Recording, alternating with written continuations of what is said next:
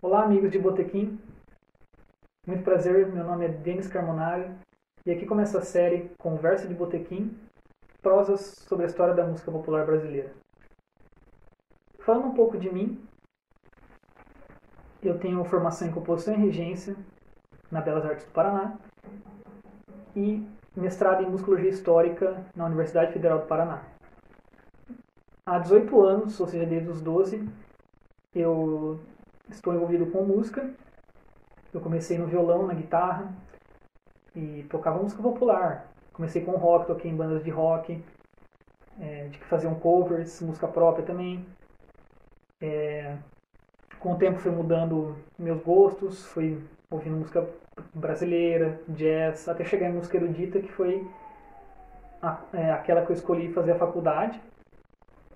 Porém, mesmo todos esses seis anos estudando música erudita, não me impediu de continuar ouvindo música popular, de gostar e até de conhecer melhor e de aprender a tocar, e é sempre um desafio.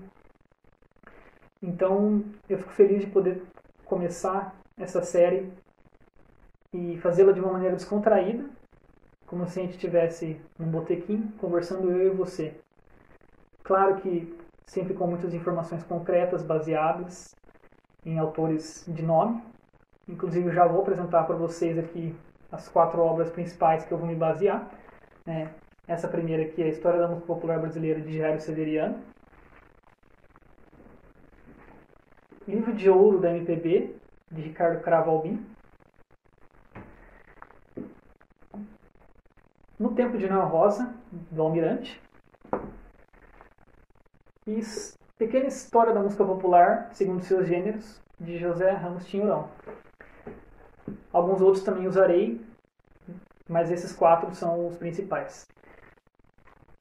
Então, o objetivo principal da série é contar ao espectador a história da música popular brasileira desde suas origens, ali no pelo menos a origem documentada do primeiro nome, que é o Domingos Caldas Barbosa, ali da segunda metade do século XVIII, até os dias atuais, abrangendo estilos é, já mais modernos, que é, inclusive os, os livros já não abrangem com tanta profundidade assim. Então também vou adentrar um pouco nesses estilos também. É, aí, permeando toda essa esses vídeos, é, eu vou colocar biografia dos compositores, de intérpretes de artistas importantes que marcaram época. Vou falar um pouco de história da, do Brasil, porque acho de extrema importância a gente é, fazer essa transdisciplinaridade e saber que as coisas não estão desconectadas, pelo contrário, elas se influenciam. Então, por que tal compositor fez uma música de tal maneira e não de outra? Porque é, a, a política influenciou na produção artística. Então, tudo isso não dá para se desconectar, por isso que eu vou fazer, não de uma maneira, claro, profunda, justamente pelo tamanho dos meus vídeos, que eu pretendo fazer de 10 a 15 minutos.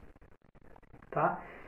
Uh, então, vou fazer uma ordem cronológica, né, falando dos gêneros é, em ordem cronológica. Claro que é impossível se fazer uma ordem 100% linear, porque a história não é assim, e há compositores que continuaram fazendo sua música, é, mesmo já numa época em que ela não, era, não, é, não estava mais em voga, compositores que no futuro revisitaram obras do, é, estilos do passado. Então eu vou fazer esse vai e vem entre passado e futuro em certos momentos. Bem, eu vou, é, para ajudar no entendimento e na, no envolvimento seu com, a, com o assunto, citar músicas, o que é totalmente necessário que, que aconteça, pois nós estamos falando da história da música, então nós temos que ouvir as músicas, ainda bem que boa parte delas nós temos já gravadas, né? Boa parte já existia a, o, o sistema de gravação, então nós podemos desfrutar, mesmo de como era na época, ah, era feita essa música.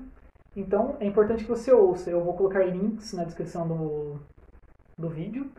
E semanalmente, de acordo com a, a aula, que será semanal, aula não, a, o nosso encontro, é, fazer uma playlist no Spotify para que você também desfrute e entenda melhor sobre os gêneros. No Instagram eu vou postar semanalmente vídeos de, da minha pessoa tocando alguma música que tenha a ver com a, o nosso encontro da, daquela semana. Então também prestigie lá o Instagram e a playlist ou os links do, do YouTube. Ao longo da, dos encontros eu também vou fazer breve uso do violão, que eu vou mostrar é, na prática como funciona certos estilos. Então eu vou mostrar ritmos ou algumas progressões, alguns estilos harmônicos característicos de cada estilo ou de cada compositor. Então farei exemplos aqui. E isso ajudará a ilustrar um pouco a, a minha fala. Então pessoal, é isso. Esse é o vídeo introdutório. Espero que vocês tenham se interessado. E semana que vem, então, eu começarei com Domingos Caldas Barbosa, compositor de modinhas, é, que se radicou não, em Portugal e fez a modinha brasileira, que já existia na época ali, ficar famosa em Portugal.